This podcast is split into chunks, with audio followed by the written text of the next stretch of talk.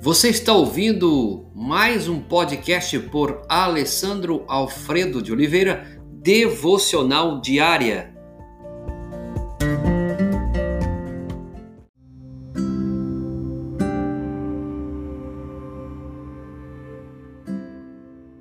Texto de hoje, 1 Tessalonicenses capítulo 5, versos 6 a 8.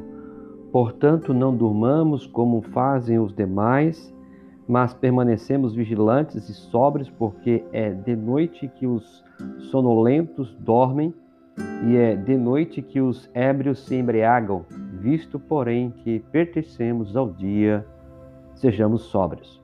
Diante do fato de que o escritor, quando ele coloca esses dizeres aos seus leitores, juntamente com todos os cristãos que estavam ali naquele lugar, Paulo com seus companheiros e os demais daquela região, veja que Paulo coloca a expressão filhos da luz e não filhos das trevas, pertencentes ao dia e não à noite. Veja que a exposição do versículo 5, que eu já compartilhei anteriormente, eles são exortados a não dormir, mas permanecer vigilantes e sóbrios. É evidente que os termos dormir, ser vigilante e ser sóbrio são usados aqui no sentido mais metafórico, mas há um grande significado nesses termos e eu gostaria de compartilhar com você para essa edificação. Dormir. Marcos capítulo 13, 36, Efésios 5, 14. Significa viver como se nunca houvesse de vir um dia de juízo. Pressupõe-se a existência de relaxamento espiritual e moral. Lucas 12:45 retrata esta condição de forma é, vivida. Assim o faz também a descrição das virgens, é, as virgens ah, lá, displicentes que não levaram o óleo em sua vasilha para as lâmpadas, como diz Mateus 25, 3, 8. Isso significa estar despreparado. Então ele diz: não dormem, não dormir, é se tornar aqui uma pessoa despreparada, uma pessoa que não está pensando que haverá um dia de juízo. Paulo também ele usa uma outra expressão que é ser vigilantes.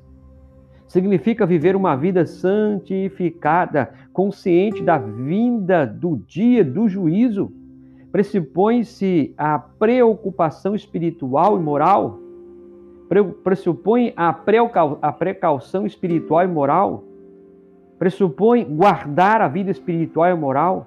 O indivíduo vigilante tem suas lâmpadas acesas e seus lombos cingidos, e é nessa condição que ele guarda a volta do noivo.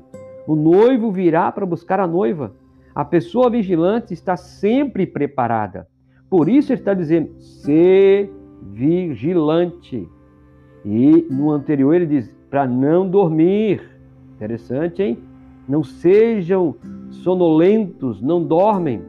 É muito importante, meu querido irmão, irmã e amiga, que essa passagem traz expressão que de fato nos leva a entender claramente e nos conduzem às seguintes conclusões: a incerteza de nossa parte do dia e hora do retorno de Cristo é uma razão para a nossa vigilância.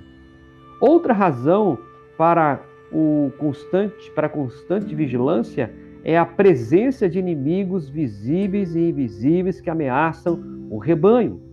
Uma outra coisa, ser vigilante significa estar espiritualmente desperto. Implica também o hábito da oração regular, inclusive de ações de graça. Se tornar vigilante é saber que você não sabe nem a hora, nem o dia que Cristo vai voltar.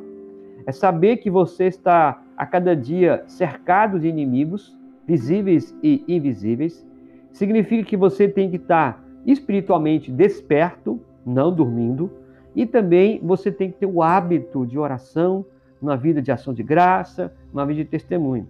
O que prova, provavelmente, seja a mais completa descrição de vigilância que é dada em 1 Coríntios, capítulo 16, 13 e 14. Sejam vigilantes, permaneçam firmes na fé, portem-se varonilmente, fortaleçam-se, todos os seus atos sejam feitos com amor. E a última expressão que Paulo coloca é ser sóbrio. Isso mesmo. Significa estar cheio de ardor moral e espiritual, não viver entusiasmado por um lado, nem diferente por outro, porém calma, firmeza e racionalmente, fazendo os seus deveres e cumprindo o seu ministério, como diz ao Timóteo, capítulo 2, 2 Timóteo, capítulo 4, verso 5. A pessoa sóbria vive de maneira profunda. Seus prazeres não são primariamente os dos sentidos, como os prazeres do ébrio, da bebida. Por exemplo, porém, os da alma. Ele não dá atenção, a pessoa que é sóbria não dá atenção aos vícios carnais, mas dá atenção àquilo que a alma necessita. Ele não é de forma alguma estoico. Ao contrário, com uma medida plena de alegria, no antegozo ele confia no retorno do noivo. Entretanto, ele jamais foge aos seus deveres. Note que tanto aqui como em 1 Pedro 5:8, 1 Pedro 5:8, as duas expressões ser vigilante e ser sóbrio são usadas como sinônimos. Concluindo essa parte, a exortação de Paulo, pois, equivale ao seguinte: não nos deixamos levar pela negligência, nem estejamos desprevenidos, mas estejamos preparados espiritualmente, alertas e firmes na fé, animados, fortes, serenos, porém com alegria antecipada, olhando confiantemente para o dia futuro. Além de tudo, porém, façamos isso em razão de pertencermos ao dia e não à noite.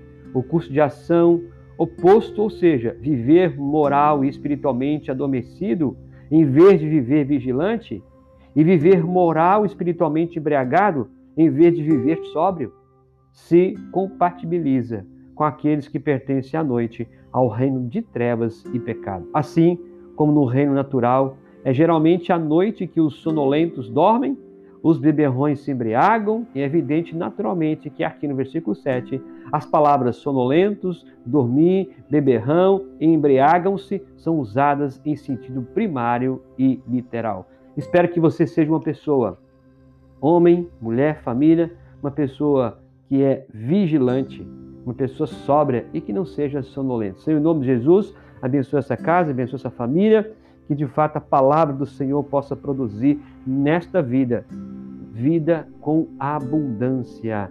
Traga sobriedade, Senhor, traga firmeza, traga consciência, sabedores de que vamos prestar conta ao Senhor. Em nome de Jesus, amém.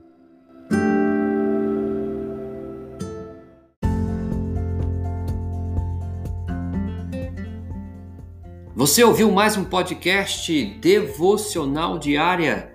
Se isso trouxe bênção para a sua vida, abençoe outras pessoas compartilhando esse podcast.